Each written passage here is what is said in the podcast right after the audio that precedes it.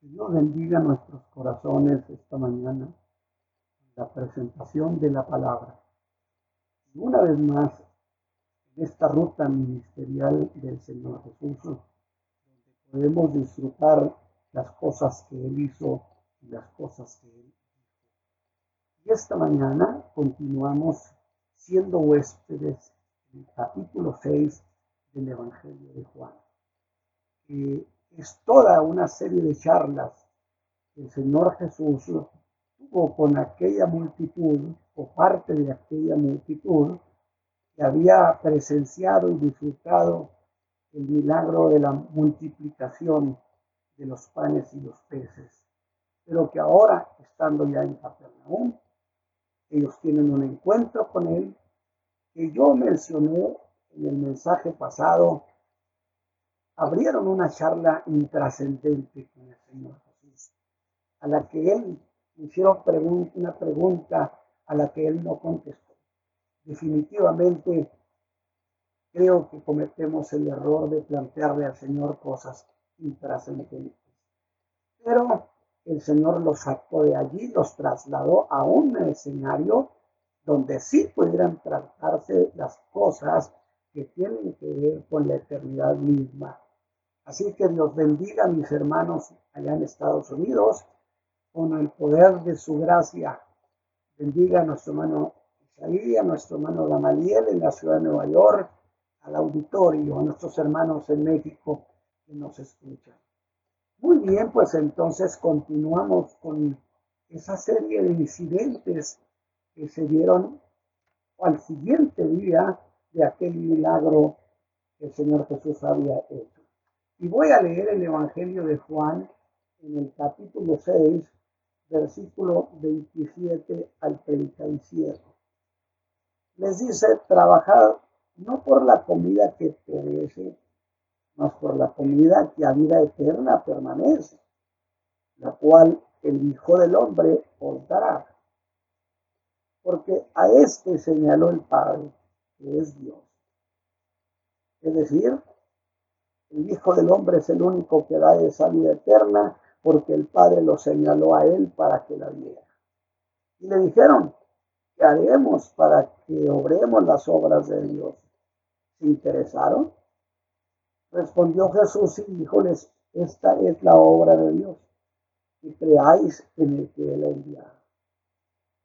Dijeron entonces, ¿qué señal pues haces tú para que veamos y que creamos. ¿Qué obras? Y luego trasladan esta cuestión a un hecho histórico en el desierto bajo la tutela de Moisés. Dice, nuestros padres comieron el maná en el desierto, como está escrito, pan del cielo les dio a comer. Jesús les dijo, de cierto, de cierto digo, no dio Moisés pan del cielo, mas mi Padre os da el, el verdadero pan del cielo, porque el pan de Dios es aquel que descendió del cielo y da vida al mundo. Y dijeron, el Señor, danos siempre este pan. Jesús le dice, yo soy el pan de vida. El que a mí viene nunca tendrá hambre y el que me cree no tendrá sed jamás. Mas os he dicho que aunque me habéis visto, no creéis. Todo lo que el Padre me da vendrá a mí, y el que a mí viene, no lo he hecho fuera. Muy bien, pues este es el, el pasaje que nos va a servir de tutor, por así decirlo, de título, de donde estamos hablando particularmente de una cuestión que son las deficiencias que el Señor descubrió en aquella gran multitud que había estado eufórica, pero que ahora, al ser cuestionados de manera más cercana y más precisa, habrán incluso de dejar al Señor, dar media vuelta y decir, no tiene caso oírlo más. Muy bien, mis hermanos, pues digo que seguimos hospedados en el capítulo 6 del Evangelio de Juan. Vamos a disfrutarlo. Lo vamos a hacer quizá por unos dos mensajes más. Y la razón es que en ese capítulo el Señor Jesús exhibe las deficiencias que había en el alma de aquella gran multitud. Porque uno ve una multitud eufórica disfrutando el milagro, pero el Señor Jesús conoce lo que hay en el hombre. Así que aquel milagro fue grandioso, a grado tal que debió haber calado, debió haber calado profundo en el alma de aquella gente. Pero desafortunadamente, mis hermanos, ese milagro solo caló hasta sus estómagos. No vieron en Jesús más que un hacedor de milagros. Y cuando a la mañana siguiente lo buscan, lo encuentran en Capernaum. Según la narración del Evangelio, no mostraron hacia él ningún agradecimiento, ninguna emoción, vaya, ni siquiera reverencia. Pero buscan abrir una charla con él. Dije yo, lo hacen con la pregunta que a mí me parece pregunta por demás ociosa. ¿Cómo llegaste acá? Pregunta dije a ustedes, mis hermanos, a la que el Señor Jesús no contestó. Porque las peticiones ociosas, eh, graves esto, el Señor no les da respuesta. Los manda ahí al apartado de los improcedentes. Sin embargo, el Señor Jesús hace un cambio de cosas busca la posibilidad llevarlos a hablar con ellos de cosas que eran de trascendencia eterna. ¿Y cómo era esta? ¿Cuál sería? A que creyeran en Él. Y usted me va a decir, hermano Ramos, pero ¿acaso no creían ya en Él? Pues tengo que decirle que no. Aún no creían en Él. El milagro que hizo no causó en ellos eso que se llama, escúcheme bien, fe personal en Cristo. Esta es una de las grandes doctrinas del Evangelio. Creer en la persona de Cristo de manera formal. Y a partir del versículo 27 es que el Señor Jesús hará lo que podemos llamar como un primer intento para que pusieran atención hacia su persona.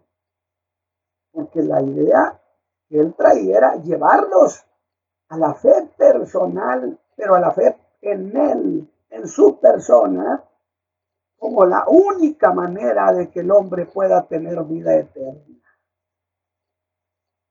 Sin él nada, dice Juan. Y les dice, trabajad no por la comida que perece. O sea, los sacude, les hace un cambio y activa la cuestión. Sino por la comida que a vida eterna permanece. Oiga, cuando oyen que él habla de una comida que da vida eterna, pues el Señor Jesús gana la atención de todos ellos. Interesante, una comida que da vida eterna. Creo que debemos, debemos comerla. Comida que da vida eterna. ¿Sí? Eso se oye muy interesante. Pero vea lo que el Señor Jesús ha hecho en realidad. Ha logrado sacarlos de su ostracismo mental y da un giro a la conversación con ellos para que razonaran. Pero recurren ellos de inmediato, apenas Jesús les dijo de esa comida, pensaron en cómo conseguirla y de inmediato recurrieron a la ley de las obras. Algo tenemos que hacer, alguna obra. Y pensaron, bueno, así como se hacen obras para obtener la vida diaria, la comida diaria, algo hay que hacer para obtener esta comida que da vida eterna. Razonable, eso tiene su lógica. Pensarían porque de esa comida, por cierto, eso que está hablando aquí Jesús, de esa comida jamás hemos oído. Nunca nadie nos ha dicho esta cosa. Entonces, si es una obra, si es una comida de la que nadie jamás ha hablado, pues la obra que se tiene que hacer para conseguirla debe ser sin duda una obra también que jamás, de la que jamás hemos oído. Ve usted por dónde el Señor iba llevándolos. Y les dice, ¿qué haremos para que obremos las obras de Dios? Digo, porque sin duda, debieron pensar, sin duda algo se tiene que hacer. Yo le digo a usted esta mañana, esa es la cuestión, esa es la cuestión que hay que hacer con la que usted esta mañana es confrontado. ¿Qué tiene que hacer usted para tener acceso a esa vida eterna? Jesús les dice, ¿quieren saber? Muy bien, Señor, esta es la obra de Dios. Esto es lo que Dios quiere que hagan para que tengan esa vida eterna. Que creáis en el que Él ha enviado, enfático, que crean en mí que soy el enviado de Dios. Note eso con claridad. No les dijo que creyeran en Dios, porque ellos ya creían en Dios, definitivamente, sino que para tener vida eterna, esa vida eterna, les está señalando que la fe habrían de ponerla en su persona día de hoy sigue siendo lo mismo por milenios. La predicación es la misma. Jesús es el único que salva. Así que el primer reclamo de lo que llamamos la fe personal en Cristo. Ahora voy a decirle, en realidad aquí en el capítulo 6 es donde por primera vez se enfatiza en la fe personal en Cristo. Es, dije, una doctrina estos gentes lo debieron ir intrigados y pensarían, aquí las cosas han cambiado. Porque este, este Jesús ya no habla de creer en Dios, está hablando de creer en Él. Y alguien dijo, nadie puede saber mucho de Dios sin saber nada de Cristo. Y logra eso para decir que es el gesto de creer en Jesús en la persona es el corazón del Evangelio de Jesucristo. Eso es el corazón de la doctrina de los apóstoles. Y la fe para salvación debe ser puesta en Jesús o nadie recibe nada. Y sin Él no hay perdón de pecados. Sin Él no hay escape el juicio terrible que viene, que viene sobre el mundo. Ese era el reclamo que allí estaba dando el Señor Jesús. Deben de creer en mí. Y este es el mensaje que no ha cambiado por más de dos mil años. Diga medio mundo lo que diga, sigue siendo lo mismo. Es necesario que crean en el que Dios ha enviado. Y fue allí donde se establece la doctrina de la fe en la persona de Cristo. Es ahí donde viene la idea origen entregada por el Señor Jesús, que luego los apóstoles desarrollaron. Pero volvamos. ¿Cómo entendió esa gente lo que Jesús les estaba diciendo? Bueno, que creer en Él era la obra que debían de hacer. Dijo, es que esta es la obra de la fe. De tal manera que no es por méritos, es por la fe en su persona, pero es la obra que hay que hacer. Creyeron en el enviado de Dios, en que Él era el enviado de Dios. Pero dijo dos cosas más que no dejarían lugar a dudas. Una, esta comida que daba vida eterna la daba solo el Hijo del Hombre y nadie más. Ni le busque. Y esta mañana invóquelo y usted va a recibir esa vida. Y fue precisamente a la altura de esa charla donde las dudas empezaron a morder el alma de aquella gente. Desde luego, no las dudas sobre si podía hacer milagros, porque sabían que los hacía. No, no, no. Las dudas giraban era que si la fe debía ser puesta en su persona.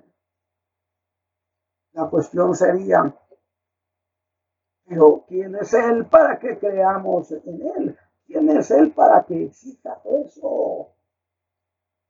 Y solamente creyendo en Él se tiene la vida eterna.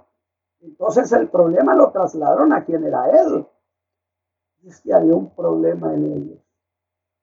Es que estaban suponiendo que la vida eterna producida por esa comida que Jesús les acaba de decir y Cristo eran cosas distintas. Por eso categórico les había de quitar esa duda de interpretación. Y le dijo, señores, no, yo soy la vida. Yo soy el pan. Por eso que reaccionan como muchos lo hacen el día de hoy. Y le dicen, según el verso 30, ¿qué señal haces tú para que te veamos y te creamos? Otra versión dice, para que creamos en ti. Y entonces voy a hacer la precisión. Estoy diciendo, sí habían entendido lo que Jesús les estaba diciendo. Más que eso de evadir las cosas, esa multitud y lava fino, como decían los viejos predicadores. Note lo que dicen y el cómo se lo dice. No dice para que veamos y creamos así, así a secas. No, no, no.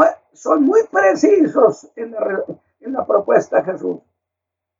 Que habían entendido muy bien que Él les estaba exigiendo una fe personal.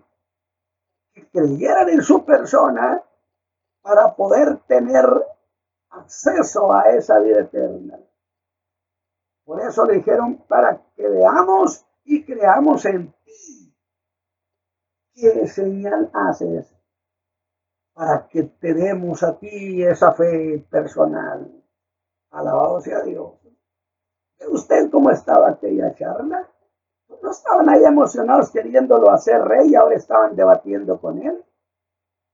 Insistir en algo. Usted debe tener muy claro, mi hermano, que escucha estos mensajes porque en él no solamente que sea usted ministrado, sino que aprenda cuestiones que son una riqueza. Que puede ser que usted crea en Dios. Algún pariente alegue y diga, no, no, no, yo creo en Dios. Y puede ser muy cierto que incluso esa persona lo haga con todo su corazón y con la mejor intención.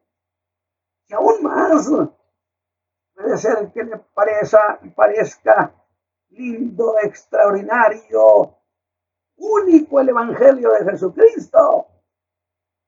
Pues déjeme decirle algo.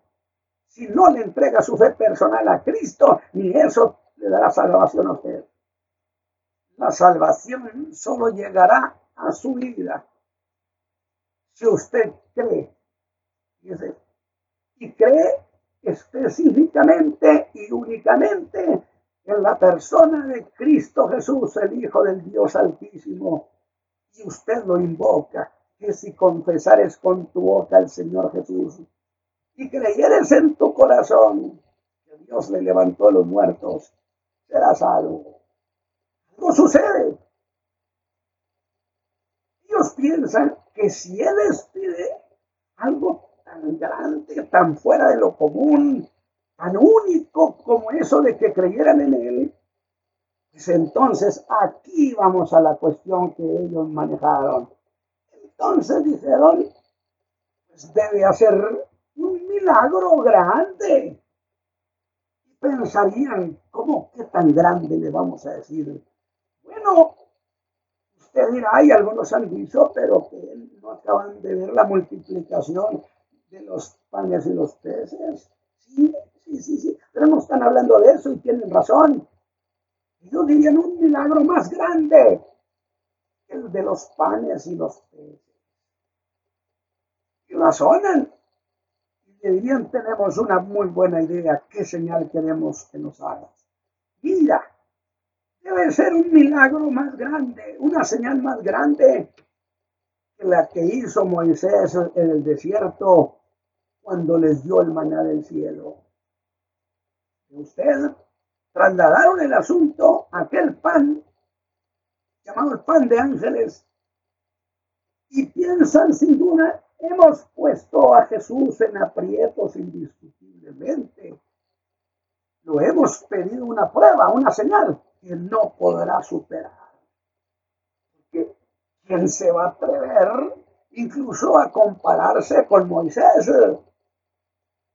Así que lo llevan a ese hecho histórico. ¿Va conmigo usted disfrutando este, este detalle? Cuando bajo el mando de Moisés comieron algo mejor que el pan que él había multiplicado el día anterior. Un pan que, por cierto, dirían, pues sí, fue multiplicado, pero no deja de ser el pan de aquel muchachito. Aunque multiplicado, no dejó de ser pan casero de aquí, de una de las aldeas. Mientras que el que, nos, el que Moisés le dio a nuestros padres, ese era pan del cielo. ¿Podrás tú superar a ese pan del cielo? ¿Y dónde hay un pan, pan mejor que ese?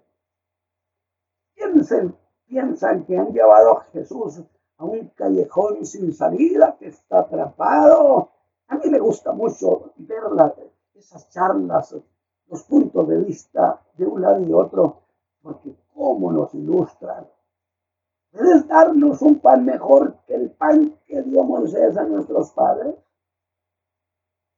Se lo dio pan del cielo. Porque este que nos diste, por supuesto que no es mejor. Es más, este pan es un pan de cebada, pan de los pobres.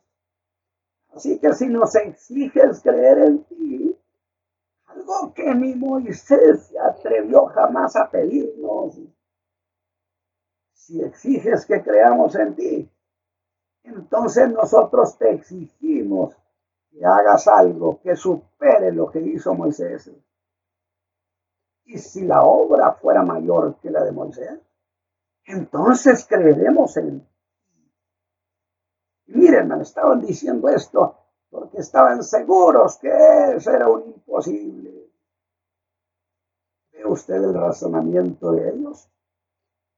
Cuando se dieron cuenta de lo que Jesús pretendía, que estaba haciendo una demanda más allá de la que estarían dispuestos a dar, que era una demanda que iba más allá de lo que había hecho cualquier hombre sobre la tierra. Nadie, ningún grande, ningún profeta, por muy grande, había dicho semejante cosa. Lo llevaron a ese escenario. ¿Qué obra vas a hacer, Jesús, que superen al mismo Moisés? Y entonces yo tengo que decir, mis hermanos, vaya, santo Dios, sí que estaban razonando. Jesús los hizo, los hizo pensar. Querían que Jesús hiciera un milagro más grande de aquel cuando recibieron el maná por 38 años. Pan que habían recibido, por cierto, en un momento cuando Moisés reclamaba la confianza del pueblo de Dios en él también. Claro que sí. No estaba pidiendo fe personal Moisés, pero está pidiendo la confianza como líder. ¿Qué le parece? Y les dio ese pan. Y ellos dirían, y no fue para alimentar a cinco mil, Jesús, como los que tú alimentaste el día de ayer en la tarde.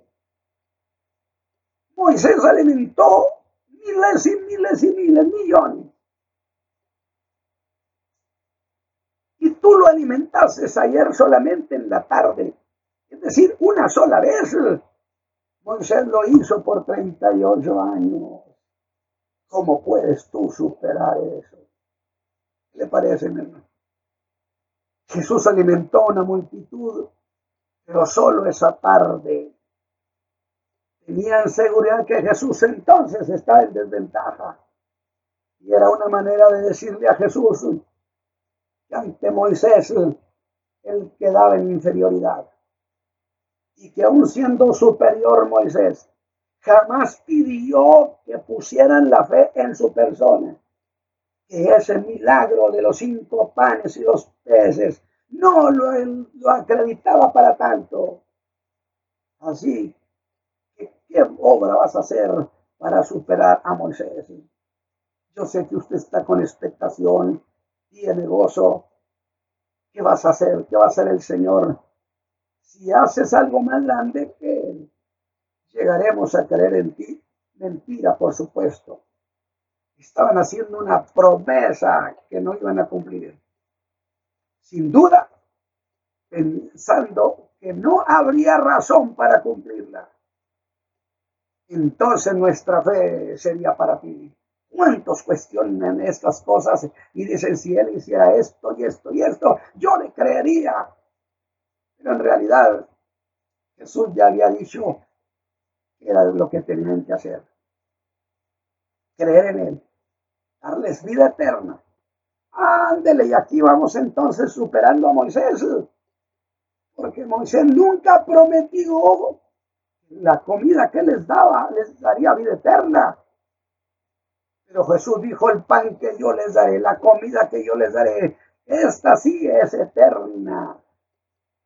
Ahora sí, cosa que jamás ni Moisés prometió. Pero Jesús les dijo que el Hijo del Hombre da esa comida.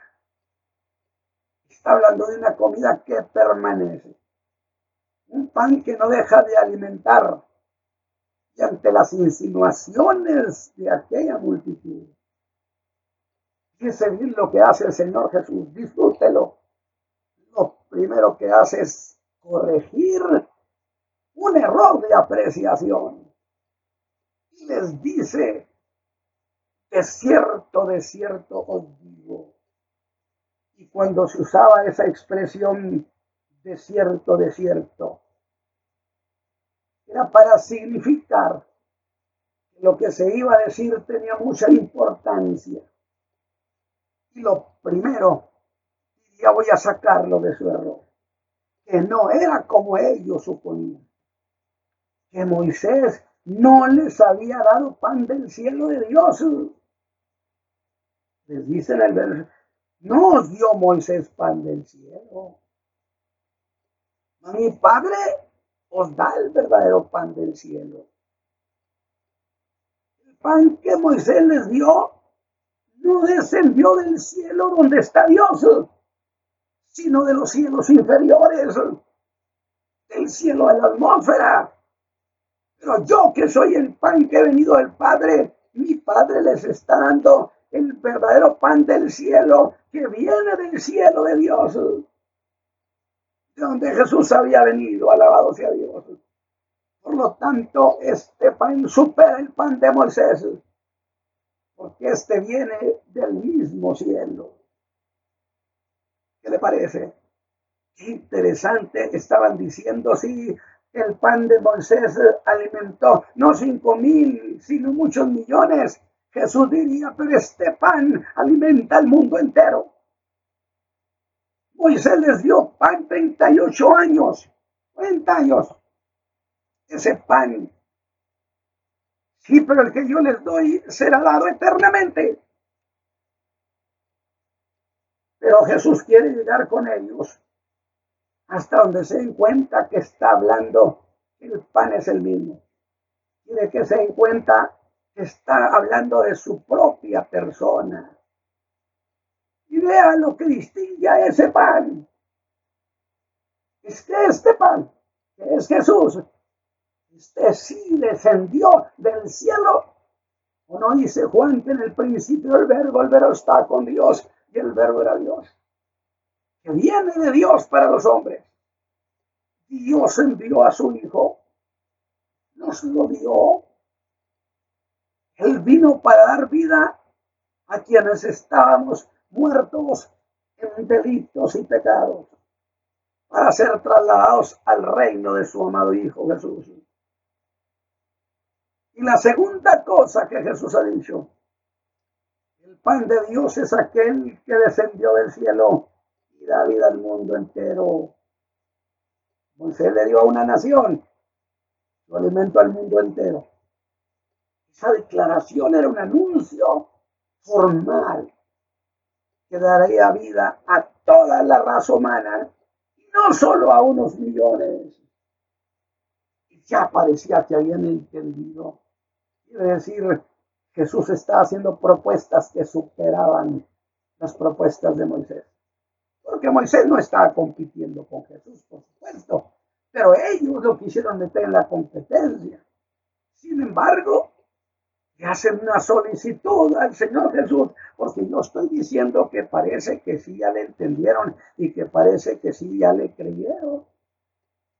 Sin embargo, de repente yo observo que le hacen una solicitud al Señor, que, significa prácticamente que pues que no habían entendido todavía, porque seguían suponiendo que Jesús y ese pan eran cosas distintas. Algo más así como esto. Si tú tienes ese pan, pues dánoslo. Jesús no tiene ese pan, Él es el pan de vida. No entendían que Jesús y ese pan eran la misma cosa. De un gloria a Dios de veras. Está evangelizándolos en realidad. Por eso digo, vea por qué caminos los va llevando. Y aquí hay una idea que yo quiero que la, la tenga en mente. El pan se come. Y si Jesús es el pan, eso atragantaría su mente hasta el que comerlo. Se lo digo, le anticipo para que vea para dónde el Señor Jesús va llevando esta cuestión. Y es por eso que a partir de ese momento, el Señor Jesús empieza a hablar de él de la manera más clara y directa. Su lenguaje se hace atrevido y le dice, yo soy el pan de vida. Yo soy el que sostiene la vida espiritual. Y el que a mí viene, vea cómo habla el Señor en primera persona. Dice yo, el que viene a mí, dice yo soy el pan de vida otra vez, el que a mí viene. Vea usted cómo está hablando a título eminentemente personal, porque ha establecido la obligación de creer en Él para que la gente tenga vida eterna. ¿Usted cree en Cristo Jesús como Salvador, quien pagó por sus pecados? ¿O lo considera solamente un gran maestro? Eso no lo salva. El que a mí viene donde venir a Cristo es igual a creer en Cristo. Por lo que se ve, todo parecía estar resuelto, mis, hermanos. sea, el más sagrado tal que allí mismo, allí mismo, podían recibir la vida eterna. Allí mismo. Pero aquella multitud tenía muchas deficiencias. Y Jesús las está sacando y poniéndolas frente a sus ojos, exhibiéndolas.